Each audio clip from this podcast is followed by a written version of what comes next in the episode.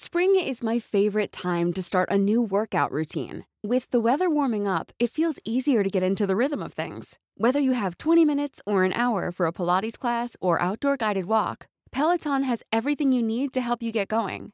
Get a head start on summer and try Peloton risk-free with Peloton Rentals at onepeloton.com slash bike slash rentals.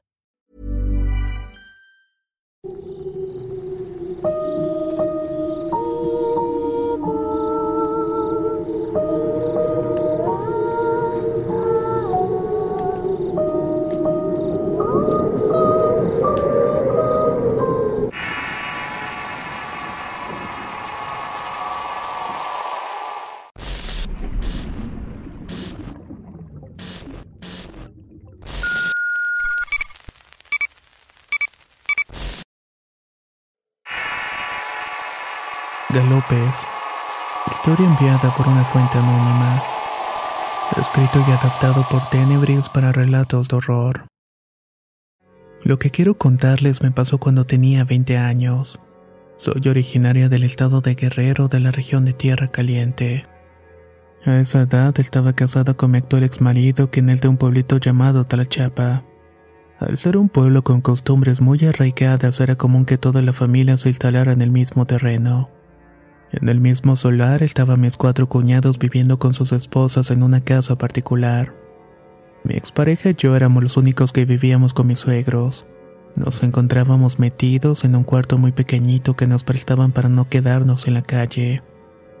Recuerdo que aquella noche era de un mes de octubre y era una época en la que todos en el pueblo se dedicaban a la siembra. Esa noche mi ex esposo fue a moler maíz y era una costumbre de desgranarlo para posteriormente molerlo. En ese tiempo trabajaba en una pozolería para ganar mi granito de arena en la economía de la casa. Me había quedado despierta hasta tarde porque me estaban planchando el cabello. Ya pasaban de las 12 de la noche cuando oí en la carretera fuera de la casa que se escuchaba un caballo. En un primer momento no se me hizo extraño pues mucha gente del campo tiene esos animales para ayudarse en trasladarse. Era común que salieran de noche así que no le di tanta importancia y seguí haciendo mis cosas. El asunto comenzó a parecerme raro cuando escuché que el caballo iba a venir a todo galope. Después de diez minutos lo dejé de escuchar en la carretera y hubo un momento de silencio. Un escalofrío me recorrió la nuca cuando escuché los galopes en el patio de la casa. Pensé que podría tratarse del caballo de mi cuñado que se había soltado pero descarté la idea cuando vi que la cortina de la puerta de la casa se movía al mismo tiempo que se escuchaban los resoplidos del animal. La cortina era algo traslúcida, así que por la luz del interior de la casa pude distinguir la cabeza del caballo. Era completamente negra y en las cuencas brillaban dos carbones ardiendo. No podía moverme de esa impresión. Lo único que pude hacer fue pensar en mi mente la frase, que Dios tenga misericordia de nosotros. En cuanto la pronuncié, aquel animal salió hecho una furia al patio de la casa, dando relinchidos como si alguien lo estuviera torturando. Cuando recuperé la movilidad, apagué la luz y me metí a la cama para dormir y abracé muy fuertemente a mi bebé. Ya la mañana siguiente pregunté a mi familia si lo había escuchado y me dijeron que sí. Le dije a mi cuñado que pudo ser su caballo, pero me contestó muy seguro que lo había prestado a un vecino que le ayudaba con la recolección de las semillas. La verdad es que este acontecimiento me bastó para que se me quitara la maña de dormir tarde. Y este ha sido el suceso más fuerte e inexplicable que me ha tocado vivir. Espero que la historia les haya parecido interesante. Muchas gracias por su atención.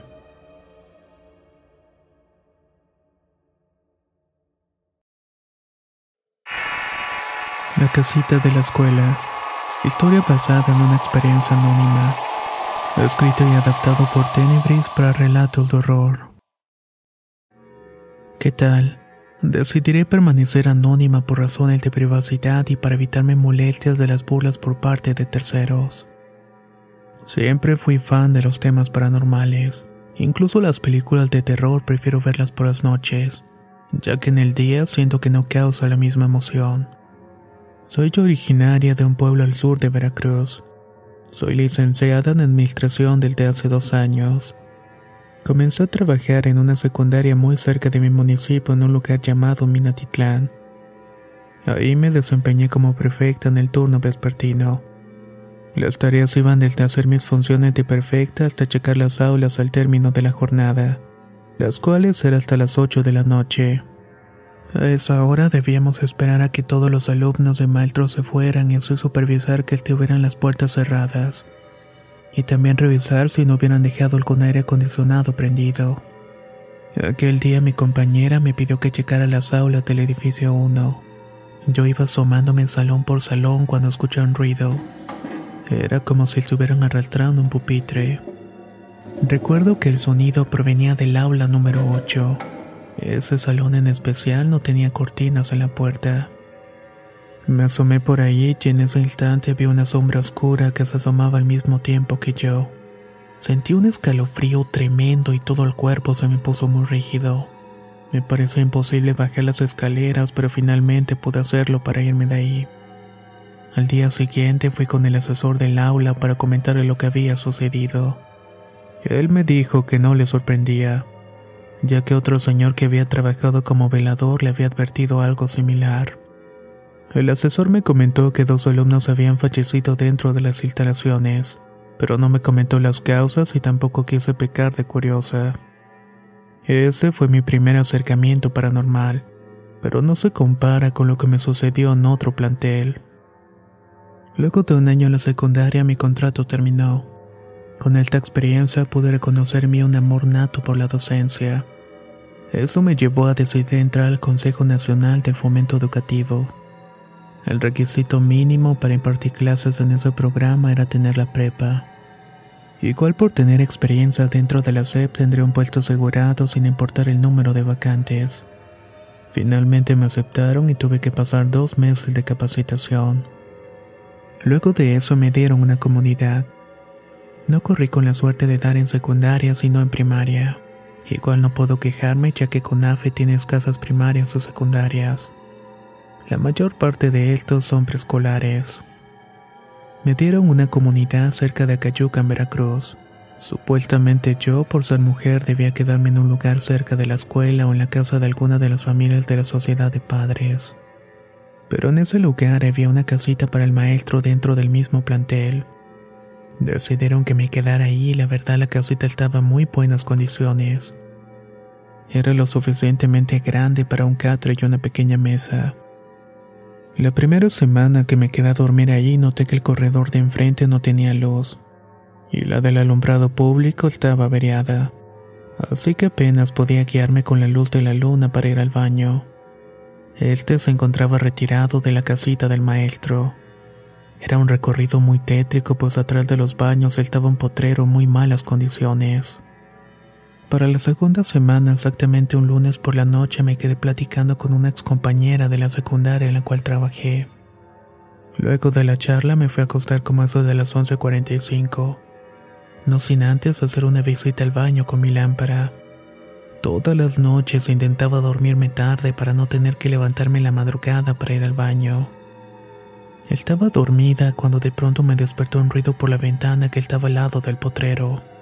Me sorprendió mucho ya que mis vecinos estaban a un par de kilómetros de distancia. Estuve un rato en silencio repitiendo en mi mente, ya duérmete, no hay nada que temer. Seguramente es un perro que tiró la basura o algo así. Puse la cobija sobre mi cabeza y me di la vuelta para mirar hacia la pared. El ruido se calmó, pero de pronto sentí que alguien estaba caminando alrededor de mí y movía mis cosas de la mesa a la silla. También escuché una respiración parecida a la de los caballos cuando se agitan. Sentía una presencia dentro de la casita dando vueltas en mi catre. Estaba segura que se trataba de una mezcla entre hombre y bestia. Al menos esa fue la impresión que me dio. En ese momento pensé cómo era posible que hubiera alguien dentro si tenía la puerta cerrada. Pensé que lo mejor era abrir los ojos y ver qué estaba pasando para que no me agarrara desprevenida y poder agredirme de alguna forma. Abrí los ojos con mucho miedo, pero no había nadie. No entendía lo que estaba sucediendo y claramente podía escuchar esa cosa moverse dentro del cuarto. Prendí la luz para buscar algún rastro y en efecto vi la huella de un pie muy grande en el piso. Era imposible que la marca fuera mía, pues tengo baja estatura y los pies pequeños. En eso vi la hora del reloj y eran las 3.30 de la madrugada. Una semana después platiqué con una madre de familia lo que me había pasado. Ella junto con otras mujeres me aconsejaron sahumar la casa con copal y agua bendita. Llegó la señora junto con su suegra, pues como dicen los rumores no hay mejor persona para hacer esos trabajos que la gente de edad. Cuando pasaron el copal por debajo del catre el humo se espesaba y hacía un ruido como cuando tiran un huevo con aceite. Era raro y rociaron el agua bendita y pusieron una cruz enfrente de la puerta.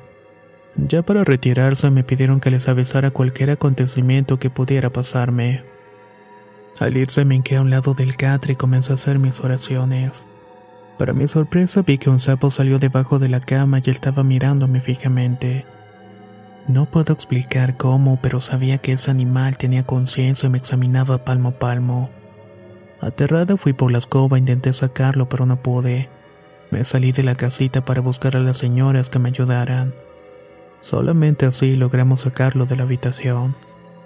Tiempo después la señora me comentó que cuando fue a limpiar sintió un frío que le lava todo el cuerpo, y que esa era una señal de que había algo malo en la casita. Ya fuera que enterraron a alguna persona o ocurrió un acontecimiento bastante oscuro en el terreno. Yo pensé que se trataba de algún nahual de los alrededores, pero nunca se sabe. Quizás ambas cosas se relacionaban a la vez. Luego de un tiempo dejé la comunidad y gracias a Dios no he vuelto a vivir algo semejante.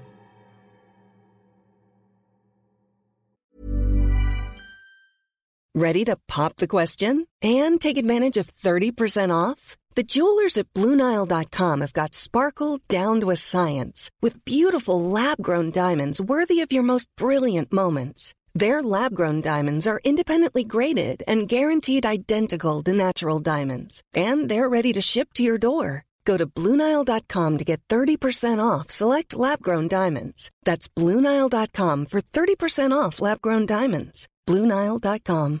How would you like to look five years younger? In a clinical study, people that had volume added with Juvederm Voluma XC in the cheeks perceived themselves as looking five years younger at six months after treatment. Look younger, feel like you. Add volume for lift and contour in the cheeks with Juvederm Voluma XC. Reverse signs of aging by adding volume to smooth laugh lines with Juvederm Volure XC. For important safety information and to find a licensed specialist, visit juvederm.com. That's J U V E D E R M.com. Not for people with severe allergic reactions, allergies to lidocaine, or the proteins used in Juvederm. Common side effects include injection site redness, swelling, pain, tenderness, firmness, lumps, bumps, bruising, discoloration, or itching. There's a risk of unintentional injection into a blood vessel, which can cause vision abnormalities, blindness, stroke, temporary scabs, or scarring. Talk to a licensed specialist to find out if it's right for you.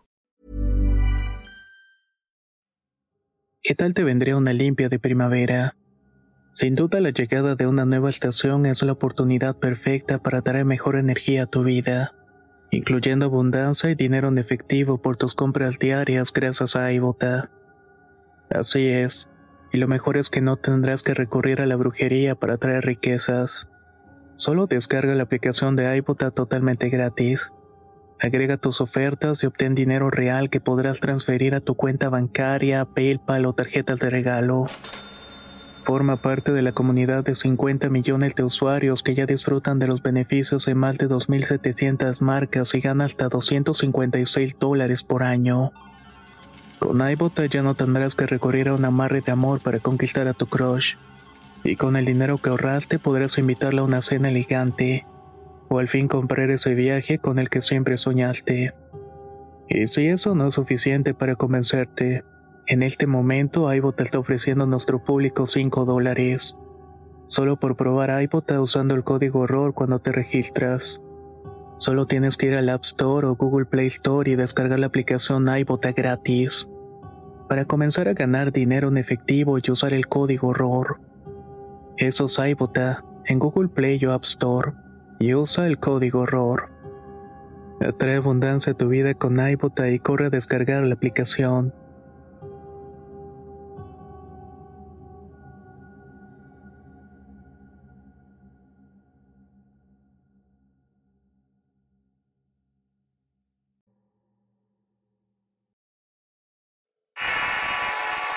Por historia compartida por José Ángel Romero. Escrito y adaptado por Tenebris para relatos de horror. He escuchado que muchas personas tienen un don de nacimiento. Con el tiempo lo van desarrollando ya sea por habilidad propia o con ayuda de algún maestro. En mi caso no puedo decir que tuve esa suerte. Siempre fui un hombre común y ordinario. Crecí en una familia a la cual le gustaba mucho hacer actividades al aire libre. Cosas como acampar, ir en kayak por rápidos hacer alpinismo, entre otras cosas. Puede decirse que mi infancia la viví sin agitaciones ni sucesos trágicos. Mis padres me enseñaron a respetar tanto los animales como las personas por igual. Y el respeto por la vida es algo que me acompaña el día de hoy. Tengo que mencionar que tengo 41 años de edad. La razón por la cual escribo el canal es para contar cómo el destino me cambió una tarde a la cual decidí salir en kayak con uno de mis mejores amigos. A los dos nos iba muy bien en nuestros empleos y con nuestras familias.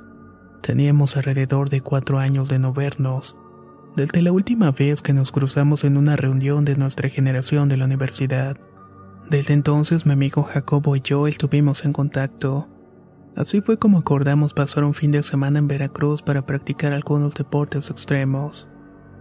El primer día montamos el campamento y pasamos una buena noche. Disfrutamos de algunas cervezas y recordamos viejos días de la juventud. A la mañana siguiente hicimos algo de alpinismo y por la tarde rentamos los kayaks. Mi amigo tiene menos experiencia que yo en este deporte, así que le di algunas instrucciones básicas para que tuviera precauciones. Todo iba bien hasta que de pronto sentí que el flujo del río cambió. Los rápidos se volvieron cada vez más violentos. A mí, que ya tenía algo de experiencia, me estaba costando trabajo mantener el ritmo. Para mi amigo debió ser completamente aterrador. Vi como su kayak se volteó y su cuerpo se zafó de la cabina. Parecía un muñeco de papel a merced del río. Él estaba tan impresionado y desconcertado que también perdí el control y caí al agua. No estoy seguro de lo que sucedió después de eso. Es más, ni siquiera sé cómo es que no morí en ese accidente. El caso es que desperté dentro de una cueva. Estaba completamente oscuro y a tientas me levanté para incorporarme. Me dolía mucho la cabeza y estaba muy mareado. Puse las manos en una de las paredes de la cueva y me di cuenta que era muy suave. Si lo puedo describir de alguna manera diría que parecía de terciopelo. En el fondo de la cueva se percibía una luz muy tenue y la seguía sin despegar la mano de la pared terciopelada. Creí que eso me llevaría a la salida, pero me equivoqué. Llegué a un espacio en el cual salía una luz de color amarillo. Esa luz no venía del exterior, el decir de algún agujero por encima de la cueva, sino más bien venía por abajo como si saliera del fondo de la tierra. Nunca en mi vida experimenté tanta paz. Era como si esa luz tuviera la capacidad de borrar la memoria cualquier dolor o mal pensamiento. En ese instante olvidé dónde estaba y también se borró de mi mente la preocupación por mi amigo Jacobo. Me acerqué a la luz para poder tocarla y me paré a un lado de ella y estiré la palma. La luz me atravesó la extremidad y se sentía muy cálida como si fuera agua tibia. De un momento a otro esa luminiscencia se desvaneció. Solo entonces me di cuenta que al otro extremo se veía una luz de salida. No tuve duda de eso porque incluso podía escuchar el ruido del agua en esa dirección. La seguí prácticamente a gatas por la sensación suave de la cueva había desaparecido. Cuando salí la luz del exterior me cegó. Tuve que quedarme un momento con los ojos semicerrados para acostumbrarme de vuelta. Luego me levanté y continué a la orilla del río. Fui descubriendo varias partes del kayak que había usado y estaba completamente destrozado. Aún hoy no tengo idea de cómo pude sobrevivir a aquella caída. Unos metros más adelante encontré a mi amigo. Cuando vi su cuerpo tendido sobre las rocas de la orilla pensé que estaba muerto. Se encontraba boca abajo así que corrí para darle la vuelta. Tenía la cara llena de golpes y los ojos hinchados al igual que la boca, y parecía tener la nariz destrozada. Me senté al lado de él y le empecé a dar los primeros auxilios. No sé cómo explicar esta sensación pero una especie de instinto dentro de mí me dictaba que hiciera movimientos circulares sobre su pecho y así lo hice. Poco a poco volví a sentir la misma sensación cálida que percibí en la cueva de luz. Mi amigo comenzó a toser y abrió los ojos y yo estaba tan agradecido que comencé a llorar. Le dije que todo iba a estar bien y que no se preocupara. Me gustaría decir que con las manos logré sanar sus heridas, pero no fue así. Un equipo de paramédicos fue por nosotros y nos llevaron a un hospital de emergencia. Aunque su recuperación le llevó alrededor de un año, mi amigo pudo quedar prácticamente igual que antes del accidente. Con el paso del tiempo me di cuenta que ese día adquirí una habilidad o como yo lo defino. Experimenté un portento. Sé que mis manos tienen la habilidad de sanar a las personas, pero solamente con malestares internos, enfermedades silenciosas o estado terminal. No estoy seguro si fue Dios o la vida misma, pero a partir de entonces tengo el don de la sanación. No he divulgado mucho esta historia porque aún no estoy listo para recibir a tantos pacientes. Me he dedicado a ayudar a familiares amigos o amigos de estos últimos. Sin embargo, ahora entiendo las palabras que dicen de un gran poder conlleva una gran responsabilidad. Entiendo que mi propósito en la vida es llevar un poco de esperanza a las personas que la han perdido al ser acechadas por la muerte. Aprovecho para agradecer a todas las personas que escuchan mi historia y que se dedican a la sanación. Ahora entiendo lo importante que es nuestra existencia para ayudar a quienes lo necesitan, y que no es para nada fácil de realizar. Muchas gracias por escuchar mi historia.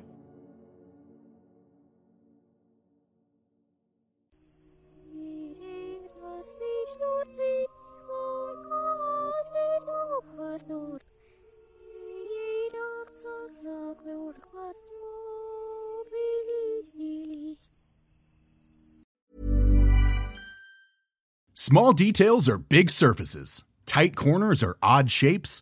Flat, rounded, textured, or tall.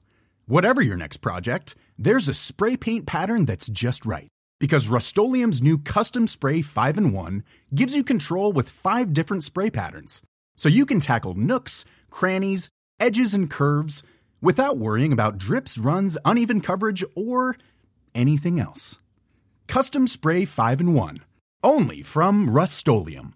Hey, folks, I'm Mark Marin from the WTF Podcast, and this episode is brought to you by Kleenex Ultra Soft Tissues your ally to help tackle your allergy symptoms this season. I love the change of seasons, but nobody loves pollen and all those other things floating in the air that make you sneeze during this nice weather. Kleenex Ultra Soft tissues are hypoallergenic and allergist approved. So fight back against watery eyes and runny noses without worrying about irritating your skin. For this allergy season, grab Kleenex and face allergies head on.